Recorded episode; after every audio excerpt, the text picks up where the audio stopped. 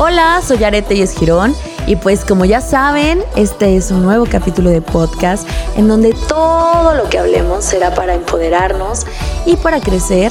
Espero que desde mi experiencia y desde su experiencia y desde la experiencia de las nuevas invitadas que tendremos, estelares que nos podrán contar todas y cada uno de sus secretos para llegar al éxito, podamos aprender juntos, crecer, retroalimentarnos. Así que vamos a disfrutarlo y vamos a tomar una rica copita de vino. ¿Por qué no?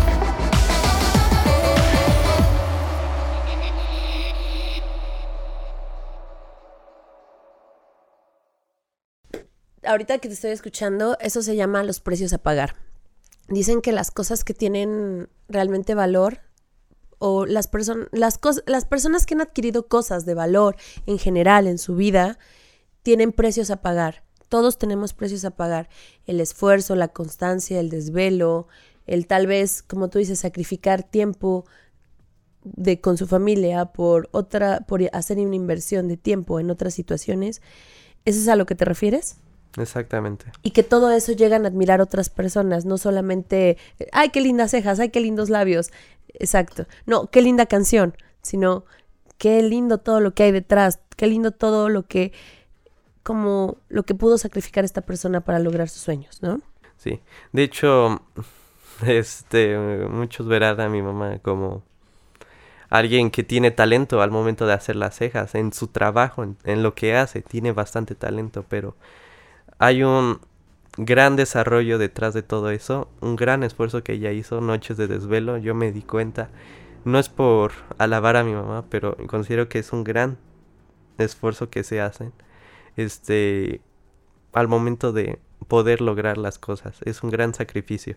Algunos lo llaman golpe de suerte, ¿no? Pero considero que la suerte es el conjunto de acciones que tomas a lo largo de tu vida y si llegas a tomar las decisiones equivocadas o si no llegas a ver las posibilidades que la vida te presenta, este será algo difícil despegar, pero siempre estarán ahí en la vida, solo hay que verlas. Sí, mi hijo sí me ha visto, de hecho he visto que llego muy tarde, me levanto muy temprano, sigo trabajando, sigo estudiando y reparto el día en 20 mil posibilidades. Ay, yo pensé que no lo veías tú. Oye, bueno, Alex, para terminar con las preguntas que yo te estoy haciendo a ti, ya te van las tuyas, ¿qué ya que tienes de frente aquí a tu mera madre, algo que le quieras decir que nunca le has dicho, que puedas decir frente a cámaras, porque luego le dije que era sin filtros y este niño sí me salió sin filtros. Mm, algo que me gustaría decirte, pero no te he dicho. Mm. Quiero que sepan en lo que él piensa esta pregunta, que Alejandro, así como lo ven hablar justamente ahora, él así habla toda su vida. Él piensa mucho las cosas, las analiza, te da un buen consejo. Él literalmente en este momento no tiene ningún tipo de guion. Él es así toda su vida. Sus amigos que seguramente, ah, porque seguramente te va a ver o escuchar a alguno de tus amigos. Sí. Ellos saben perfectamente que él así es y desde niño siempre ha sido así sus maestras y todo el mundo lo sabe.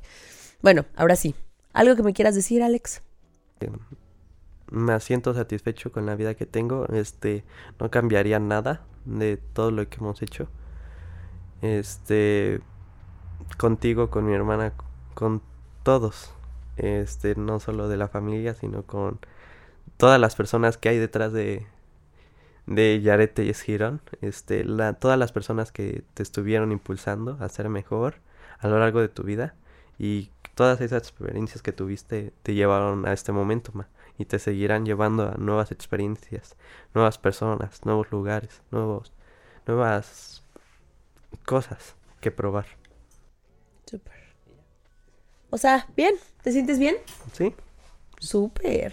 Un adolescente que se siente bien.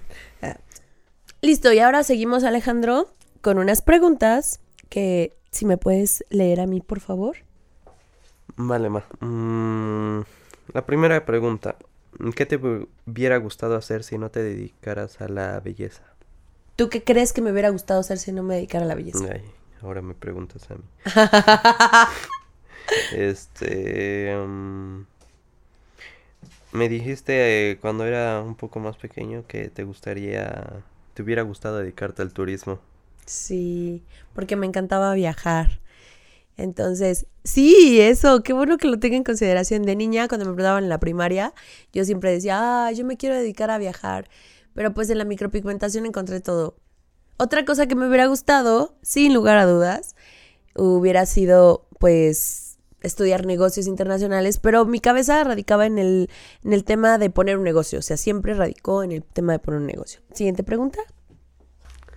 Siguiente pregunta. Mm, ¿Cuál crees que sería el mejor consejo que podrías darme?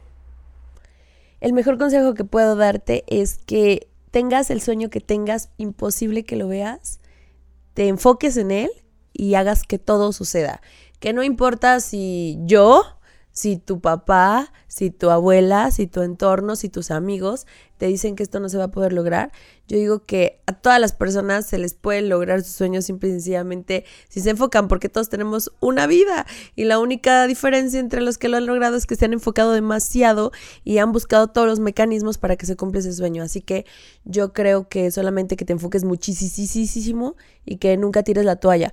A mí me dio mucha tristeza cuando mi hijo me dijo que se quiere dedicar a la música y no a la medicina porque yo quería que fuera cirujano plástico y de esta manera hacer que las clientas retornaran y el negocio creciera. ¿no? Y yo dije, en lo que él se va capacitando, yo le voy construyendo su clínica y pues un negocio redondo muy consistente que ya lo veía visualizado. Y si ustedes lo escuchan así, me darán la razón. Pero resulta que aquí el joven no, que se quiere dedicar a la música, con algo de ¿Cómo es? ¿Se llama productor o compositor musical? ¿Cómo es? Ambos. Ambos. Se quiere dedicar a ambos. Pero después lo analicé y lo pensé muy a detalle y resulta que también quiere ser independiente. Entonces yo dije, bueno, mi mayor sueño en realidad es que mis hijos, los dos, sean independientes, que ellos eh, hagan su propio negocio. Entonces, pues ya siendo así, ya lo vi de la manera positiva y lo voy a apoyar sin lugar a dudas. Vale, la siguiente pregunta. Vale, la siguiente pregunta. ¿Cuál es tu mayor cualidad? Mi mayor cualidad es ser enfocada. Enfocado. Perfecto. Mm, ¿Cómo me imaginas en 10 años? ¿Cómo te imagino en 10 años? Sin adolescencia, sí. Bendito sea Dios. es cierto. Muy enfocado en tus proyectos, con una comunicación fluida y constante con tu madre. Y pues muy exitoso. Ya que me tienes enfrente, em, ¿Qué te gustaría decirme que quizás nunca has tenido la oportunidad? Ay, que te amo, que, bueno, siempre te lo digo, eso sí, siempre te lo digo, pero es que siempre tengo que empezar diciéndote que te amo, que cuando yo supe que te que ibas a nacer, te hice unas cartas que yo sé que están guardadas en un folder, pero más o menos las cartas decían de todos los sueños, de todas las añoranzas, de cómo me sentía de ser una madre adolescente y te y te escribí todo y te escribí todo lo que yo te iba a dar en la vida, que en ese momento yo no que veía muy imposible poderte ofrecer, como una buena escuela, como una buena ropa, como muchas cosas. Yo yo en ese momento batallaba en el pensar de cómo te iba a comprar tus pañales, cómo te iba a comprar tu leche, cómo te iba a comprar muchas cosas.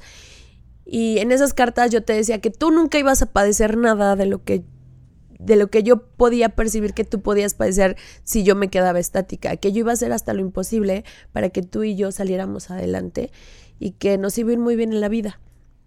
Y entonces te quiero mencionar que que tal vez me he equivocado, tal vez no he estado tanto tiempo contigo como tú lo necesitas, pero que sin lugar a dudas siempre lo he hecho pensando en ti, que si me he equivocado, como tú lo dijiste anteriormente, es porque no hay escuela para padres, pero que nunca lo he hecho con la intención de, de ser una madre ausente, sino de brindarte todo lo mejor porque tú te lo mereces y aparte con esas calificaciones tan extraordinarias que tienes y por ese desempeño y por los maravillosos consejos que me das, tú me impulsas cada día a quererte dar más porque tú nunca me pides nada, pero con tus resultados y con tu empeño y con lo buen hijo que has sido, me impulsas a darte más y que nunca cambies, que eres maravilloso de pies a cabeza que te amo. Igual te amo, mamá. Muchas gracias. Mm. Y bueno, pues nos despedimos después de este podcast donde tuve el invitado de honor, Alejandro, que quiero decirles que no les gusta salir en cámaras y realmente hizo lo mejor apoyó a su madre y pues ya después, por si me preguntan, ¿por qué no sacas a tu hijo en historias? Porque no le gusta salir a cámara. Pero a Fátima, ¿qué tal, eh? Ella sí, ¿verdad? Ella es su representante. Y bueno, pues muchísimas gracias y nos vemos en el próximo episodio. Adiós, Alex. Nos vemos.